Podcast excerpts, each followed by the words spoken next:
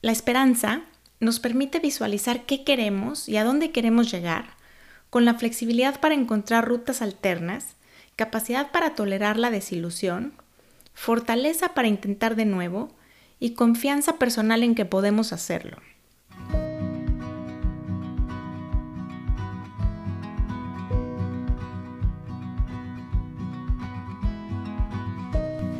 Hola, bienvenidos al podcast Bienestar Conciencia. Soy Nicole Fuentes. La palabra esperanza por muchos años tuvo para mí una especie de connotación mágica. Cuando algo parecía imposible o las cosas se ponían muy complicadas, los adultos a mi alrededor con frecuencia se decían, no pierdas la esperanza. La esperanza tenía que ver con la posibilidad de deshacer escenarios horribles, revertir situaciones dolorosas, o volver realidad las más increíbles fantasías. En esa palabra, lo inimaginable era posible. En ese espacio, uno podía encontrar objetos o personas perdidas, realidades diferentes, recuperar la salud y hasta renegociar la muerte. Cuando todo estaba perdido, la esperanza era el último recurso y se le ponía al mando. Cuando era niña, la esperanza tuvo muchas formas para mí. Una Navidad recibí el pedido de alguien más. Hubo una confusión de cartas entre vecinas y en lugar de recibir unos patines, un aro y una pelota de básquetbol, me encontré bajo el pino muñecas y accesorios de Barbie. Mi desilusión fue brutal, porque a mí nunca me gustó jugar con muñecas.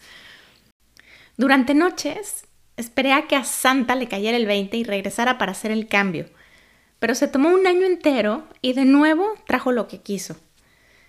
En su momento, la esperanza también consistió en pensar que mi abuela no se había ido al cielo para siempre, sino solo de visita por un rato. Pero como no volvía, comencé a esperar sus cartas en el buzón de correo. Esperé también que mi perra se recuperara así de repente para quedarse más tiempo con nosotros. Y más veces de las que puedo contar, la esperanza era un caballo blanco con alas que me llevaba a donde anhelaba ir o me sacaba de donde no quería estar. Muchos años después aprendí que la esperanza no es solamente una manera de sentir o desear, sino una manera de pensar y actuar. En el terreno de la psicología positiva, la esperanza está altamente relacionada con la resiliencia, el optimismo y la felicidad.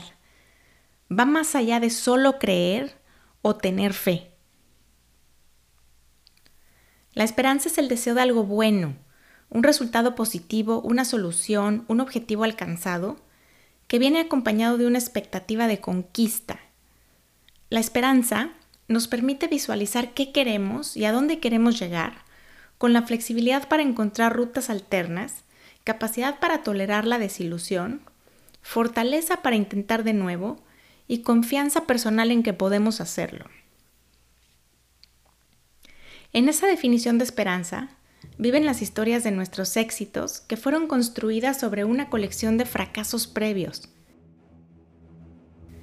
Negocios que no funcionaron antes del que sí, un bebé en brazos luego de varios intentos y pérdidas, incontables derrotas antes de vencer a ese rival por primera vez, cientos de rechazos antes de una oportunidad, recuperar la salud luego, de una larga batalla, la primera canasta de básquetbol en un partido después de horas y horas de entrenamiento. La esperanza está en el corazón de cada sueño, cada deseo, cada anhelo y cada aventura. La esperanza es donde todo empieza y nos estimula a dar el primer paso y nos mantiene andando. La esperanza es tenaz.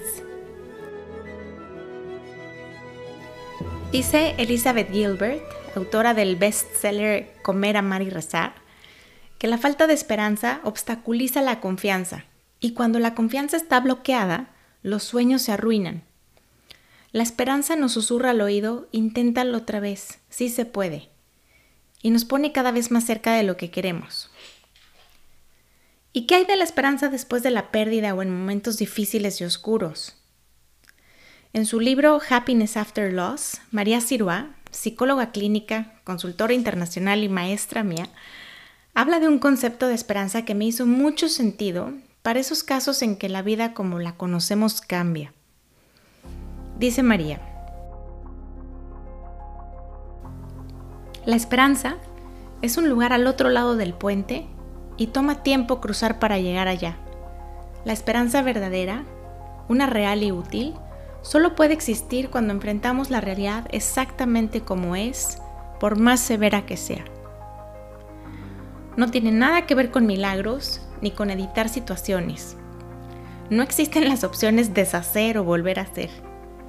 Tampoco tiene que ver con rediseños mágicos de entornos o estructuras, viajes en el tiempo para cambiar la historia, ni fantasías hechas a la medida.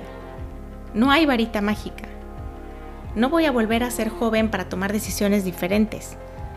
La esperanza se construye a partir de lo que hoy es. De nuevo, cito a María. Construir el puente de la esperanza no sucede en un instante. Toma tiempo absorber las noticias oscuras y recuperarse lo suficiente para dejar ir lo que pudo ser o queremos que sea y considerar lo que es posible en presencia de lo que hoy es una realidad. ¿Qué es esperanza después de un diagnóstico médico que sin previo aviso acorta una vida a tres meses? ¿Cómo se ve la esperanza después de un accidente que te condena a una silla de ruedas? ¿Qué significa la esperanza luego de la muerte de un hijo? En palabras de Anne Lamott, en su libro Stitches, significa empezar donde puedas, identificando una necesidad y entonces insertando un hilo a través del ojal de una aguja, haciendo un nudo, encontrando un lugar en la tela donde puedas hacer una puntada, una puntada simple, nada elegante, nada complicado, solo una fuerte y verdadera. El nudo ancla tu puntada. Y una vez hecha, hacer otra. Vivir una puntada a la vez. Respirar, permiso para meterse debajo de las cobijas, sentir el dolor, aceptar que el duelo no tiene fecha de terminación previamente definida, enfrentar el miedo y construir desde donde estás. Reunir a los seres queridos en una fiesta de despedida para decirles cuánto los quieres. Aprender a moverte por la vida sin la ayuda de tus piernas. Volver a encontrar la paz en un atardecer. ¿Qué he aprendido yo sobre la esperanza?